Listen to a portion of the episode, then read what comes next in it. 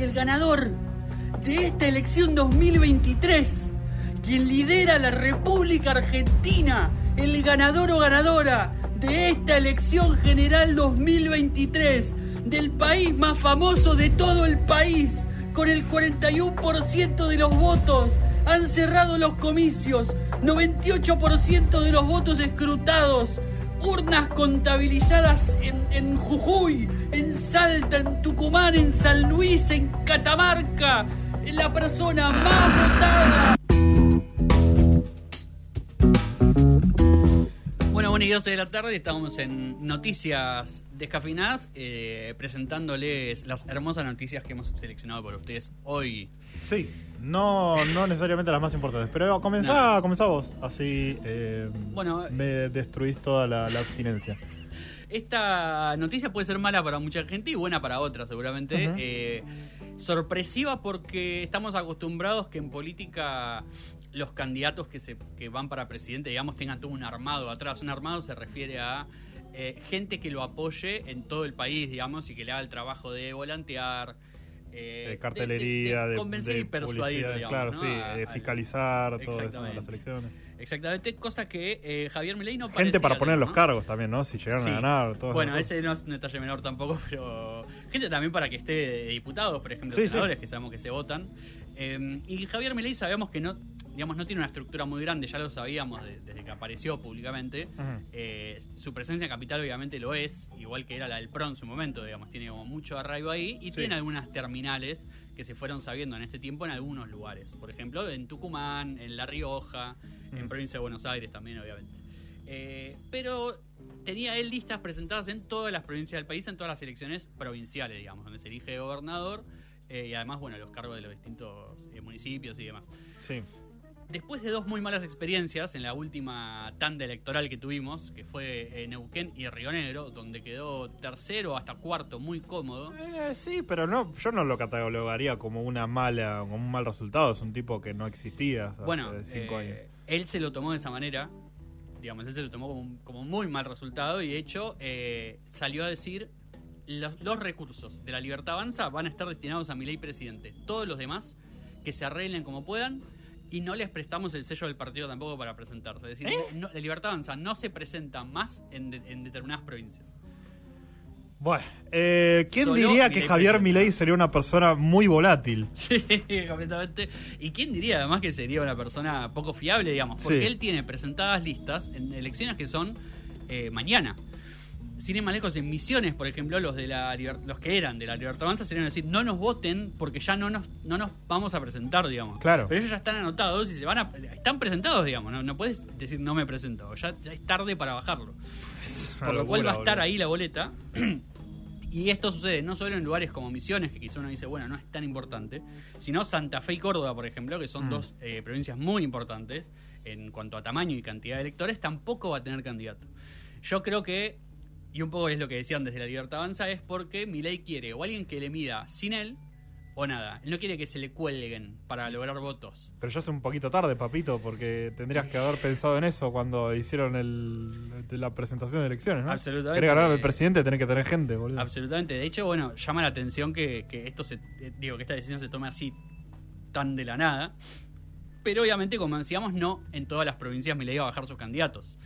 Mm. Mañana, por ejemplo, en La Rioja hay elecciones y él tiene su candidato que es eh, Martín Menem el, el, sobrino de Carlitos, Saúl Menem. Qué bien.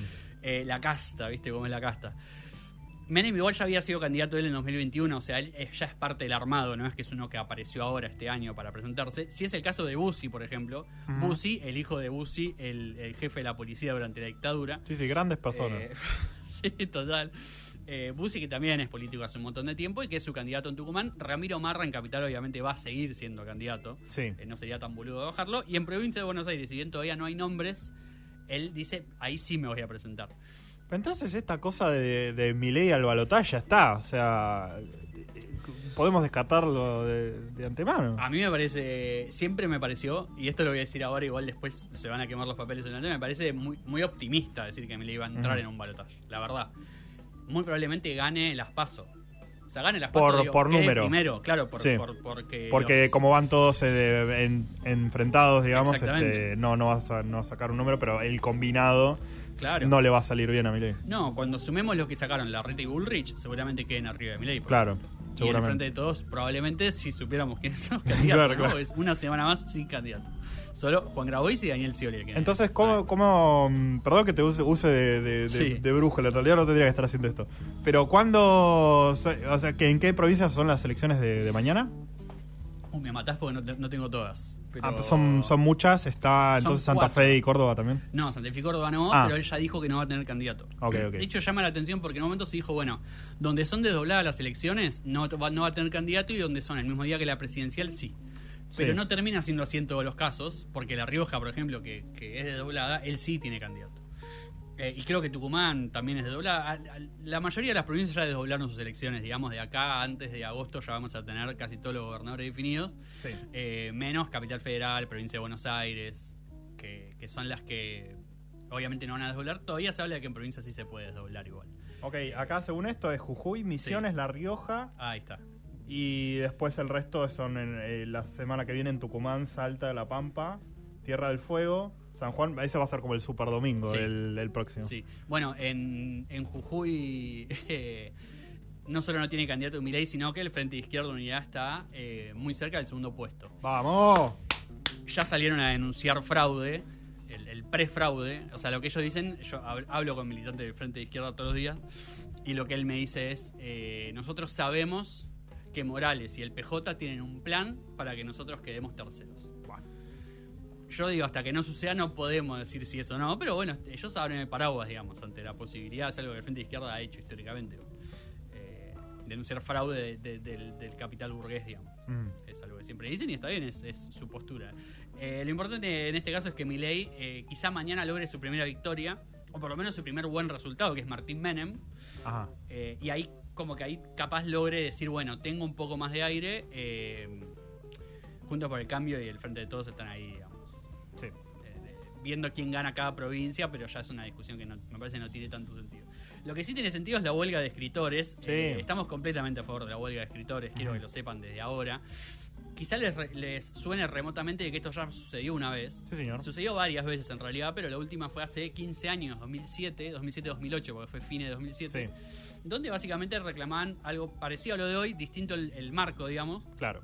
Que era aumentos salariales y algunas primas que les deberían dar y no se les están dando son bajas, digamos. Eh, ¿Por qué es preocupante la cuestión para todos nosotros, ciudadanos y ciudadanas del planeta? No porque seamos solidarios con, nuestro, con los trabajadores de, de la escritura, que Nunca, somos, jamás. eh, pero sobre todo porque obviamente pone en riesgo un montón de shows y series y, y películas menos, pero también eh, que se están haciendo en este momento. Sí. Ya en su momento, en 2007, había afectado a series como Lost, Breaking Bad. Eh, de hecho, el Fueron mito es como que varios meses, como cuatro o 100 cinco meses. días fueron. Sí. 100 días de, de huelga fueron en ese momento, eh, de noviembre a febrero, marzo de, de 2008. De hecho, se dice que Jesse Pinkman, el personaje de Breaking Bad, spoiler alert, vive solo porque se hizo esa huelga, se frenó la, la grabación, digamos, de la serie y cuando volvieron estaban más capítulos y lo dejaron vivo para rellenar. Ah, Entonces eso le dio vida a un personaje que después fue, bueno, muy importante. Eh, veremos qué pasa esta vez, cuánto tiempo dura. En principio hay una problemática que tiene que ver con el stream, sí. con las distintas compañías de streaming que tienen contenido original y que contratan a los guionistas por menos tiempo. eh, y si bien es por un poco más de plata, es mucho más volátil ese trabajo. Claro. Cuando ellos trabajaban solo para televisión eran 20 episodios, ellos cobran por episodio. Y era un laburo que vos sabías que empezaba y terminaba, salvando algunas excepciones de series que fueron eh, canceladas a mitad de temporada, pero raro en la televisión. Sí. Y además hay un problema con eh, los inversores que dijeron, pusimos un montón de plata, no está dando resultado, porque hoy el resultado ya no es que se vea, sino eh, las suscripciones a, lo- a las empresas de streaming y los guionistas pierden en toda esa ecuación, digamos. Sí, porque, o sea, si vos tenés. eh, antes era, bueno, nada, te damos eh, plata por. Por cada vez que pongamos tu Claro. capítulo en la tele. Bueno, también. Y ahora está todo en stream, digamos, se, se compra una vez Exacto. y después vos lo podés tener años ahí, lo ven miles de millones de personas, bueno, miles de millones. Y, mm, y no te llega un centavo. Exactamente. Es tremendo. Así Sí. que podrían hacer algo como, no sé, pues, dar por reproducción una, una cosa o por, sí. por día en cartel, digamos, no sé. Eh, podrían negociarse cosas distintas. Exactamente. Bueno, la, una de las mayores amenazas eh, que tienen los guionistas obviamente es la importancia cultural que tiene lo que ellos hacen y ya hay amenazas de spoilers. Y claro, si no hay... eh, si no hay series, de repente vas a empezar a cuestionar un poquito el sistema capitalista, ¿no? Ni hablar. Pero además, yo si me- a mí me spoilean el final de Succession, me mato. Claro. Succession está en su cuarta temporada, última, termina la serie. Va a venir el escritor a decir o me aumentan o les cuento el final y yo me mato, ¿qué Claro. Eh, después lo van a tener que cambiar igual, porque eso sí, pero eh, difícil. No sé nada de, de Succession, pero haría un, un chiste de Pucci si pudiera. Pero como no lo conozco, no- Claro. no, sé, no sé quién podría irse a su planeta, por ejemplo. No sé quién es el Y un protagonista. montón de personajes. un montón de personajes. No vamos a spoilear porque pasan muchas cosas en la, en la última Mm. temporada. Eh, lo que también pasa es que nos quieren hacer trabajar menos tiempo por la misma cantidad de dinero. Es una Ah. gran noticia para todos nosotros. Sí. Eh, muy por el contrario de lo que uno esperaría de, de- de estos tiempos. La verdad que sí. Mm, es un proyecto que se viene presentando hace mucho, pero que la CGT lo reclamó en, el- en un acto que hicieron por el. ¿La Día del CGT? Trabajador. Sí, ¿Qué? claro, la CGT, la mismísima, los gordos, como le dicen a, al presidente de la CGT, que hicieron un acto por el Día del Trabajador, no el primero de mayo, sino el 2, es decir, el Ajá. martes. Porque y se tomaron el feriado. reclamaron, eh, claro, obviamente, y reclamaron, entre otras cosas, esto de la jornada laboral de cuatro días. Proyecto que presentaron un montón de, de- de personas, de hecho hay varios proyectos distintos. Por ejemplo, Recalde eh, propone 36 horas semanales, 8 horas por día. Claro. Eh, Ormachea, que es del Frente de Todos también, igual que Recalde, plantea 36 horas, 6 días a, eh, a la semana. Y Valdés, No, ¿cómo se diga? Me está matando. y bueno. y, bueno, Hijo de puta. eh, y Valdés, que, que es también del Frente de Todos, que plantea lo mismo que el FIT, dice 30 horas semanales. El proyecto que se va, digamos que se va a impulsar, eh, que Kelly Olmos, la ministra de Trabajo, y Alberto Fernández dieron el ok, es el Hugo Yasky de la CTA, que son 36 horas. 36 horas en sí. en cuatro, En cuatro en días. cuatro días, ¿no? Claro. Es un proyecto muy parecido al de Chile. Eh, ya hay varios países que lo vienen implementando, que lo prueban. España lo viene probando, Chile también. En Chile se aprobó directamente. Sí. Y se hizo una, una política gradual de, bueno, pasamos de, eh, creo que son 48 ahora, de, creo que eran de 48 a 40 y 40 a 36. Ujú. Veremos en Argentina cómo se da. En principio tiene que pasar por, digamos, tiene que ingresar a la Cámara, pasar por comisiones. En las comisiones Juntos por el Cambio no lo quiere votar, obviamente. Obvio. Eh, pero tienen la suerte de que el que desempata es un socialista que sí la quiere, que sí la quiere votar. Y bueno, se verá después si las cámaras empresarias pujan o no. Eh, según la palabra de Alberto Fernández, eh, o por lo menos según lo que piensan del gobierno, es el proyecto más amable con las cámaras empresarias, porque ir por 30 horas quizás sería mucho. Sí. Eh, y los demás no son tan beneficiosos, por lo cual se verá si el proyecto de Boyaski eh, tiene, Bueno. tiene suerte. Nada, interesante que haya sucedido, la verdad que no me lo esperaba y, y me sorprende que haya como un ápice de, Sí. de posibilidades de que suceda, sí. ¿no? Porque uno puede decir, bueno, nada, es un- el del decreto de la felicidad, bueno, listo, nada. Eh, Ma- Mauricio, bueno, no, no se puede, no. pero eh, No, esto es un poco más concreto. Sí, sí, sí. sí. Además, bueno, tiene la- el apoyo de la CGT, evidentemente, y el gobierno tiene el visto bueno. Bueno. Así que veremos. ojalá, ojalá que sí. Eh, ojalá que sí, no, no, no, no, no me voy a meter ahí. Pero bueno, lo que pasó en Rusia esta semana, o sea, yo me meto ahora a nada, los portales internacionales esta vez, eh, Sí. antes me metía a nacionales e internacionales, para sacar noticias para este programa. Y entré un buen día, así como, bueno, a ver qué pasó. Y el, y el título es, eh, Zelensky niega que, mm, eh, que haya querido matar a Putin en un ataque con un dron. Y la foto es el Kremlin con una explosión encima de noche, tipo, ¿qué? Y dije, no, bueno, ya está, ya no me voy a tener que preocupar por, por las cuestiones de la Argentina, porque no va a existir, Claro. porque va a haber una guerra nuclear mañana. Eh, pero no, eh, no, era, no era tan grave. Ah, ah, ah, o sea, ustedes piensan en ese título, tipo, eh, quisieron matar a Putin con un dron y, y ahora nosotros vamos a matar a Zelensky. Sí. Dijeron desde Rusia así, nada. Bueno, chicos, no se puede más. ¿Qué pasó? El miércoles eh, se pudo ver como una pequeña explosión llegó desde un dron, pero un dron casero, digamos, Sí. ¿no? Y se ve el dron bajando hacia la bandera de Rusia en el, en el Kremlin y explota. Dicen de Rusia que lo, lo neutralizaron al dron, para mí eso es cualquiera, por lo que se ve en el video. Sí. Eh, Llegó como a explotar tranquilamente encima, no causó ningún daño, Nah. no, no hubo ningún problema. eh, Putin capaz que ni se enteró de hecho. Putin, a mí lo que me momento. causa gracia es que dicen, Putin no va al Kremlin.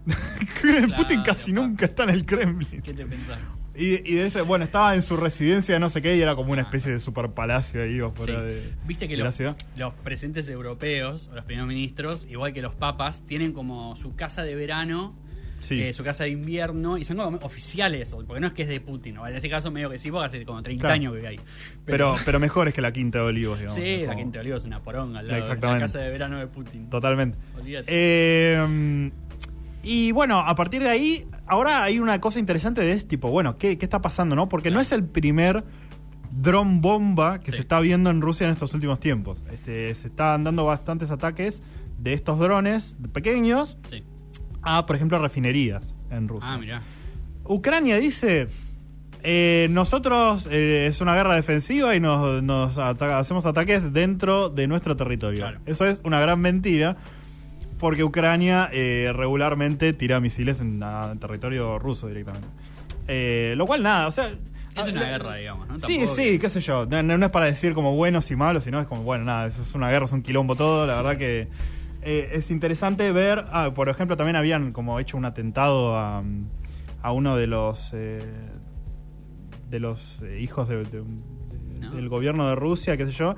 Y también era como decir, sí, pero no lo hicimos, pero en realidad viva, viva Ucrania, no sé qué. Así que, nada, no se sabe muy bien qué, Claro. qué está pasando, digamos, en- en- dentro de las fronteras de Rusia. Eh, Rusia salió a decir, tipo, bueno, ahora queremos matar a Zelensky, punto. Sí, tipo. Eh, es, es- es raro, igual, el, el ataque, porque es que mm, no se gana nada con eso. O sea, primero que es un. Es obvio que no iba a generar ningún daño, que no iba a matar a nadie. Y en segundo punto, es como una, una gran excusa como para querer atacar a alguien. Que no, no por decir que Rusia lo haya inventado, porque recordamos que cuando explotó el oleoducto del Nord Sí. Stream en el mar eh, del norte, mar Báltico, no sé, como esos mares de- del norte de Europa, no sé cuáles son. Discúlpenme, eh, a, a mi vieja geógrafa le mando un saludo. Sí, sí. Eh, pero cuando sucedió eso decía, ah, bueno, Rusia se lo hizo a sí mismos para, para Sí. cortarle el gas cuando tenían la llave, tipo, podían cerrarla, no hacía falta Sí. que explotaran nada. Eh, No, de hecho estuvieron un montón de tiempo diciéndole a Europa, sí, sí, ya te abro la llave, ya te abro la llave. y es que No, tenían una carta de negociación un gigante ahí, digamos. Claro, Yo te cierro el gas y se pudre todo. Obviamente. Eh, ¿Y qué pasó? Después, ahora hace un par de meses, hay un informe mm, de, de un periodista que dice que mm, fue una operación eh, encubierta de los Estados Unidos No. para hacer explotar el, el oleoducto y así eh, generar como más presión a Europa para, Claro. para meterse en Ucrania, digamos que no dependan tanto de Rusia. Eh, y Estados Unidos salió a decir, no, no son agentes sueltos ucranianos lo que lo Sí. hicieron. Después de decir que lo había hecho Rusia, no sé, bueno, es un quilombo. Así que no se sabe, no se sabe muy bien qué, qué está pasando con, con estos ataques de drones. Sí puede ser que sean grupos terroristas, digamos, de, Claro, de- eso que sean pro-ucranianos o que nada, que estén en contra de- del gobierno ruso, que quieran este, Sí. hacer quilombo, básicamente. Para mí el mayor problema de esa guerra es ese, que es el mismo problema de casi todas las guerras de esa zona, que es hay eh, pro-rusos en Ucrania y pro-ucranianos en Rusia, Claro. pero no pro de eh, estamos en contra de la guerra y no sé qué, no es eh, terrorismo en, digamos en pos del enemigo en este caso, en cada uno de los lugares. Sí. Es uno de los mayores problemas, porque vos no sabes dónde termina, dónde empieza, el territorio de conflicto es muy grande, es como que nada, mucho quilombo. Sí, Eh, es como querer atacar a Uruguay y después Sí. quejarte de que va a haber problemas adentro. Y sí, Total. Y además eh, Rusia está como medio... yo estoy a favor igual. Sí, para ir a Uruguay sí, vamos Sí, con sí. canguros los cagamos a palo. Exactamente. Se sabe. Eh, eh, Rusia está medio norcoreano, digamos, como que muy hermético, no se sabe nada de lo que pasa adentro, es como no sabemos en qué realidad vive esa gente, digamos, o sea, no, no- nada sabemos Mm. sobre los rusos y Rusia, por lo cual todo lo que pasa ahí es polémico.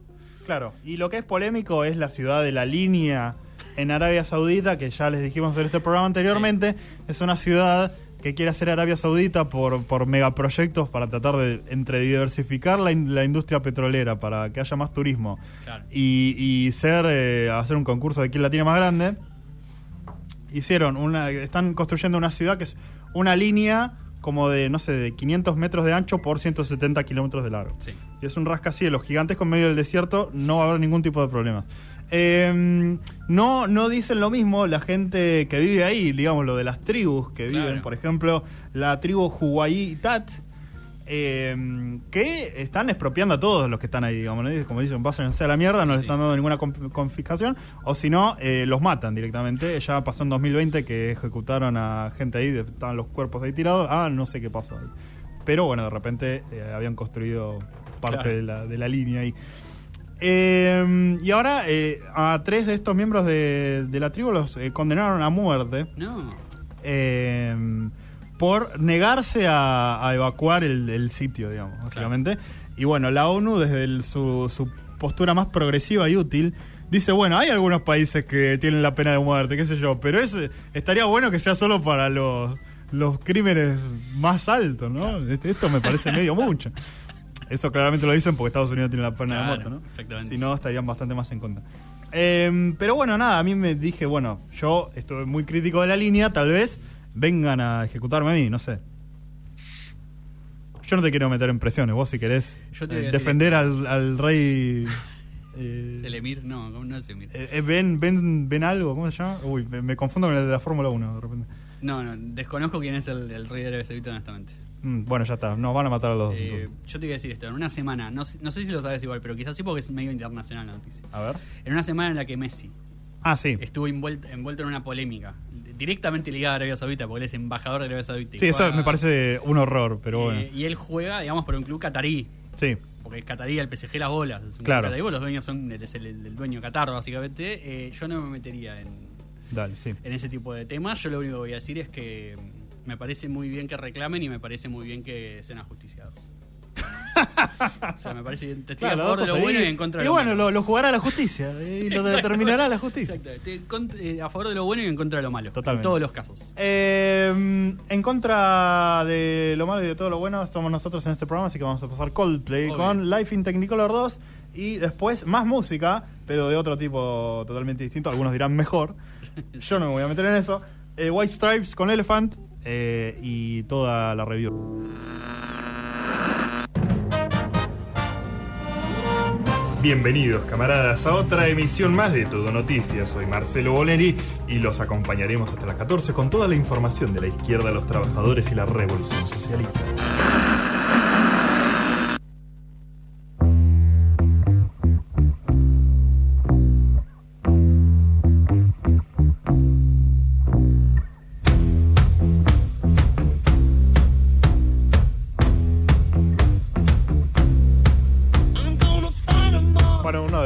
De, la- de las melodías más conocidas de, de la historia del rock, ¿no? Absolutamente. Yo diría a esta altura, eh, es medio profano lo que voy a decir para alguien que le gusta mucho el rock, pero para mí hoy es la más conocida de todas. La que suena en más lugares. Puede ser.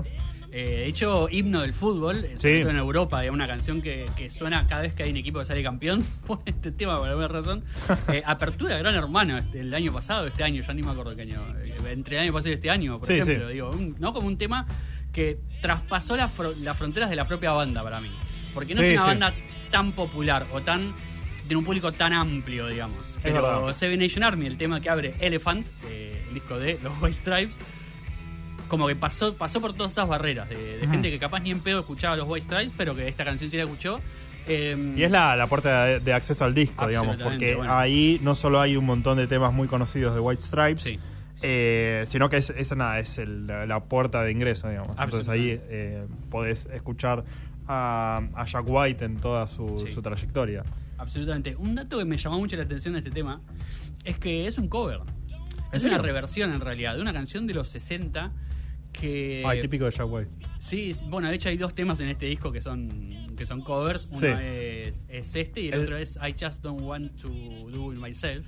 Exactamente, Eh, que un es de, también de de- Bert. Baccarat. O sea, Sí. te- imagínate la reversión que es, que encima es. eh, le, le mete una intensidad de guitarras que nada que ver con, con Bert Baccarat, que es tipo un chabón así como re de cantante tipo Frank Sinatra o algo así. Bueno, a este tema le pasó algo medio, medio parecido, digamos, si bien la línea de, de la melodía ya estaba hecha en el tema original, Ujú. eh, Jack White le pone otra impronta y es un poco lo que va a hacer durante todo el disco, un disco igual que...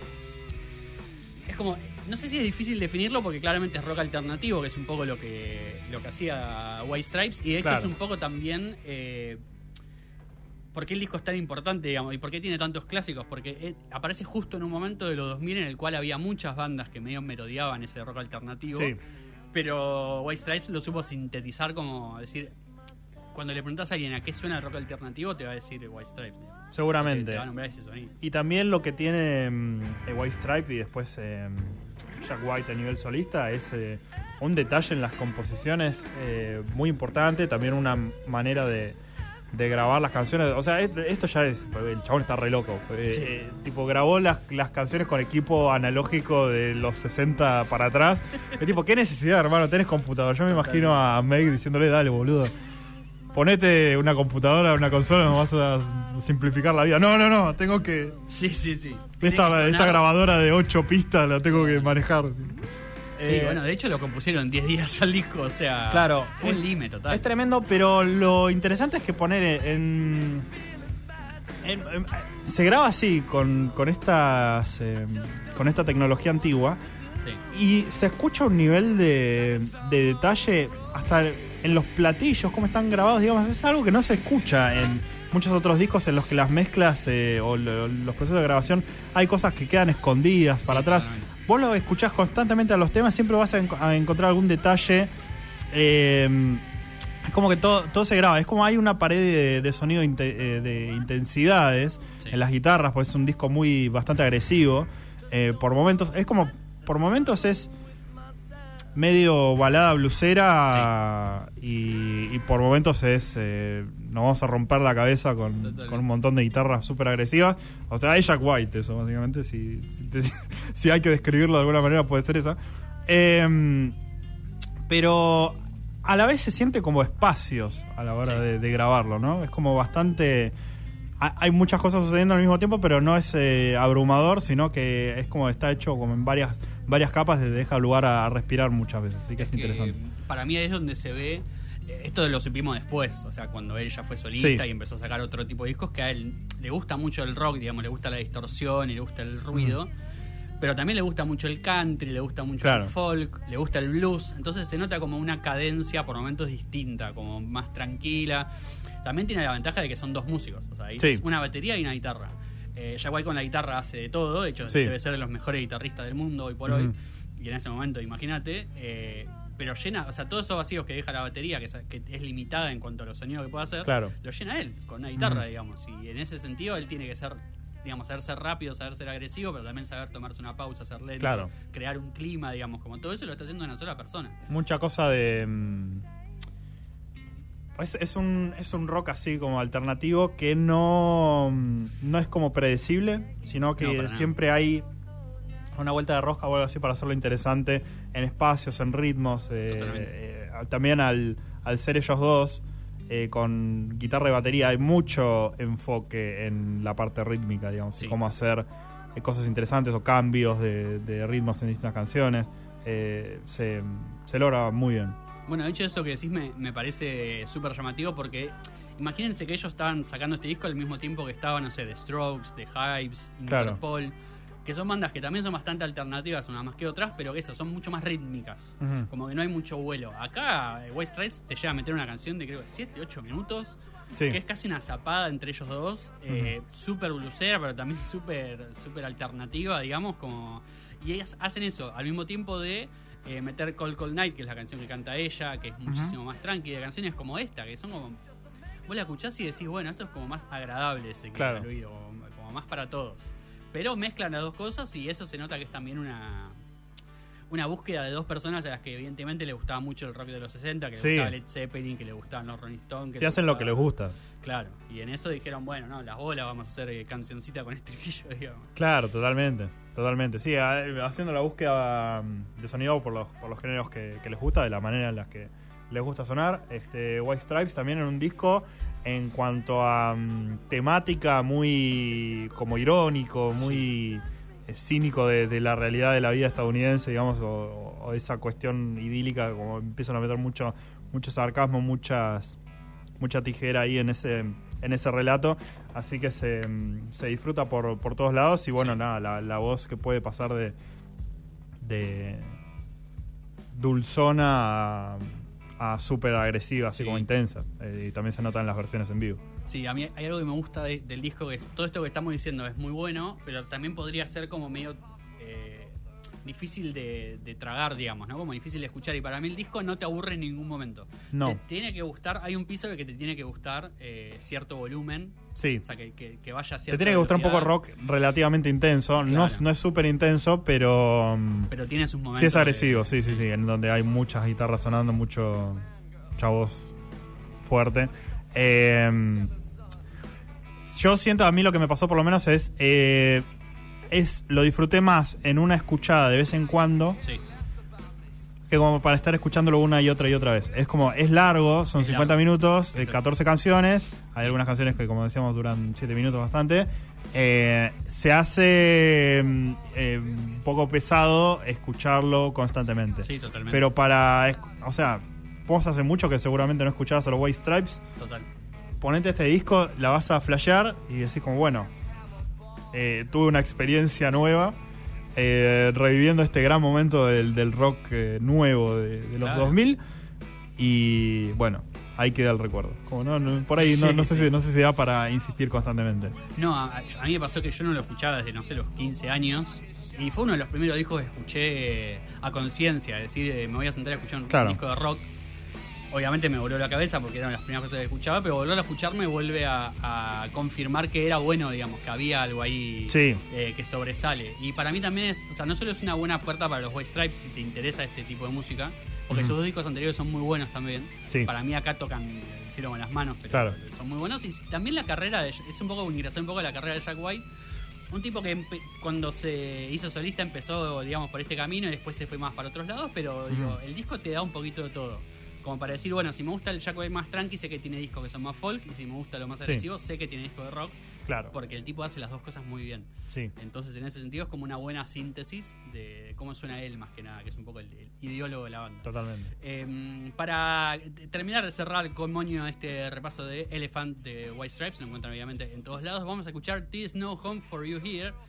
Eh, yo una- creo que es una buena selección porque mezcla mucho los humores de- del disco en un tema y son canciones en las que pasan por distintos momentos así que en general es un buen ejemplo también de cómo son cada una de las Sí. canciones Exactamente, así que escuchando a los White Stripes nos vamos a ir a, eh, nos vamos a subir al bus del terror, vamos Sí. a hablar de una antología noruega de terror. Esto es mucho menos pretencioso de lo que suena. se los.